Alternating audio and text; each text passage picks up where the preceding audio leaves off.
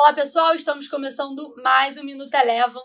Hoje, 28 de agosto de 2020, o grande destaque do dia de hoje ficou por conta do dólar, com a sinalização do Fed de que manteria a taxa básica de juros americana em patamares baixos por um longo período e a declaração do presidente do Fed de que não teria problema a inflação americana um pouco acima da meta, o dólar hoje teve uma forte desvalorização frente aos seus principais pares mundiais e aqui no Brasil não foi diferente. Por aqui, o dólar encerrou o dia de hoje cotado a R$ 5,41, com queda de 2,9%. No entanto, vale lembrar que no acumulado do ano, o real ainda é uma das moedas mais depreciadas frente ao dólar. A desvalorização do dólar pelo mundo hoje favoreceu principalmente os mercados emergentes e principalmente os mercados ligados a commodities primárias. O índice de mercados emergentes hoje teve uma alta de 1,2% e o Bovespa apresentou uma alta de 1,5%.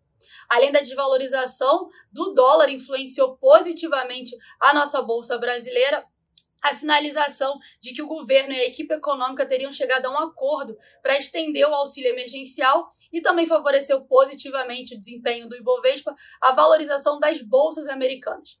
O S&P 500 e o Nasdaq mais uma vez renovaram seus recordes de fechamento e o S&P 500 hoje teve uma alta de 0,67%. O Minuto Eleven de hoje fica por aqui. Se você quiser ter acesso a mais conteúdos como esse, inscreva-se em nosso site www.elevafinancial.com e siga a Eleven também nas redes sociais. Eu sou a Jéssica Feitosa e eu te espero no próximo Minuto Eleven.